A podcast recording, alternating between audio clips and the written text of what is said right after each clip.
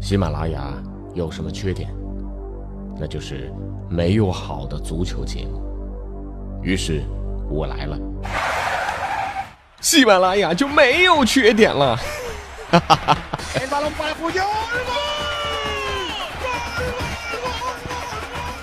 我是俊君，喜欢足球，听足球欢乐多。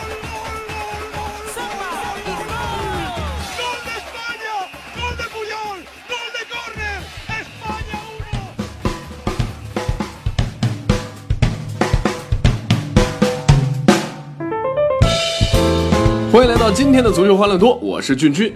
呃，咱们呢也来聊聊王宝强的事儿啊。哎呀，这最近娱乐圈啊，到处都是王宝强啊，事件持续发酵啊，再度引发了大家八卦的热情。但是咱们足球欢乐多啊，还是要聊点足球的事儿。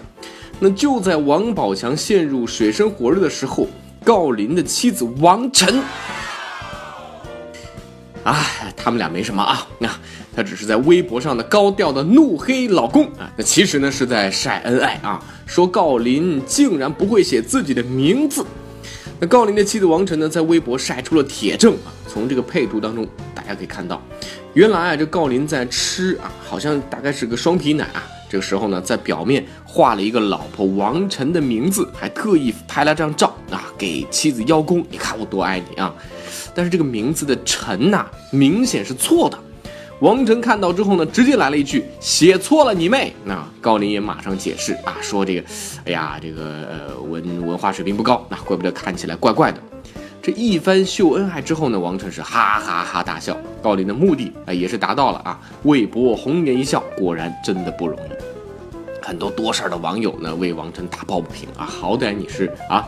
你是他老婆，对不对？名字都不会写，让王晨准备好什么榴莲呐、键盘呐、啊主板啊等一切可以惩罚的工具，让恒大的前锋好好跪一下。哎呀，这秀恩爱到如此啊，只能说几家欢乐几家愁啊。那郜林呢要啊为自己的错误下跪，而吴磊呢则是为我们中国女排的姑娘们送上了膝盖。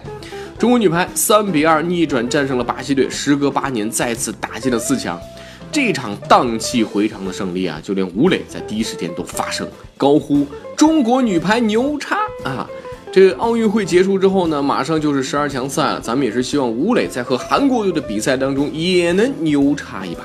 那当年和吴磊啊并称为新四小天鹅的王永珀啊，他又当爸爸了啊！十七号的凌晨呢，王永珀的爱女降生，这已经是两个孩子父亲的小胖呢，对关心他的人也是表示了感谢。这王永珀呢，响应国家二胎的政策，他很及时啊。呃，只是鲁能现在保级形势严峻啊，看来这两个小宝宝都是来不及来帮助鲁能保级了啊。但是指不定这二十年后啊。这个可以帮助鲁能，呃，在赛场上驰骋啊。那闲聊完国内足坛，再来看看最近挺热闹的欧洲足坛。曼城呢，在欧冠附加赛抽到了布加勒斯特星啊，很多人呢一看，哇，这个是上上签啊。事实也证明啊，曼城确实比布加勒斯特呢要强太多了。不过呢，布加勒斯特星呢还是给曼城制造了不小的麻烦。这个麻烦主要在于啊，他们的点球点啊，可是好好的为难了一把曼城的头号球星阿奎罗。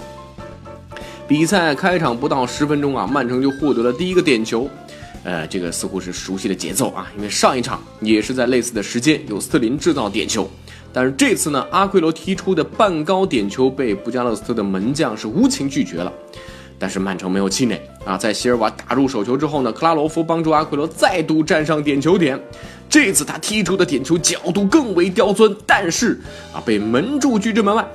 在这个球过后呢，阿奎罗完成了一项非常尴尬的记录啊！他最近五次主罚点球，居然踢丢了四个。这说到点球魔咒啊，呃，必然撇不开阿奎罗在阿根廷的队友梅西。从去年开始，点球之痛呢就时时围绕着梅西。他不仅点球命中率糟糕，而且呢，这种奇怪的运气似乎还会传染。和梅西关系要好的内马尔和苏亚雷斯呢，也染上了恐点症。最后呢，居然制造了 MSN 三位顶级射手总计罚点球命中率只有百分之五十的奇观。哎，现在看来，造成阿奎罗点球命中率低的真凶算是找到了。所以真相只有一个。不过梅西虽然在点球点上啊有了心魔，但是在冠军数量上那可是毫不含糊。西班牙超级杯啊，巴萨是兵不血刃，两回合总比分五比零横扫塞维利亚，捧起了新赛季的第一座冠军奖杯。职业生涯这些年，梅西真的是拿奖拿到手软啊！这已经是他在巴萨获得的第二十九个冠军，也是他第一次以队长的身份捧起了冠军奖杯。这个第二回合啊，对塞维利亚。梅西继续着他出色的状态，在进攻当中呢，梅西几乎是无所不在。他将自己的传球能力发挥到极致，几乎每次传球都能穿破对手的防线，造成杀伤。啊，终于是带领球队获得了西班牙的超级杯啊！他厚厚的荣誉簿呢，再次被添上了浓重的一笔，二十九个冠军啊！这个数字有多恐怖呢？啊，我来给大家横向比较一下。同一时期啊，除了巴萨获得二十九个冠军之外呢，欧洲主流联赛中夺冠次数最多的是拜仁，冠军也就二十三个，之后是波尔图的二十个，曼联的十七个，本菲卡的十六个，大巴黎的十六个和切尔西的十五个，是不是不比不知道，一比吓一跳啊？八个西甲冠军，四个国王杯冠军，四个欧冠冠军，七次西班牙超级杯，三次欧洲超级杯以及三次世俱杯的冠军，这些数字绝对是配得上煤球王的称号。那对于内马尔来讲，虽然不能和梅西一起捧起西班牙超级杯的奖杯啊，但是呢，如果能获得奥运会的金牌，应该也是不错的补充。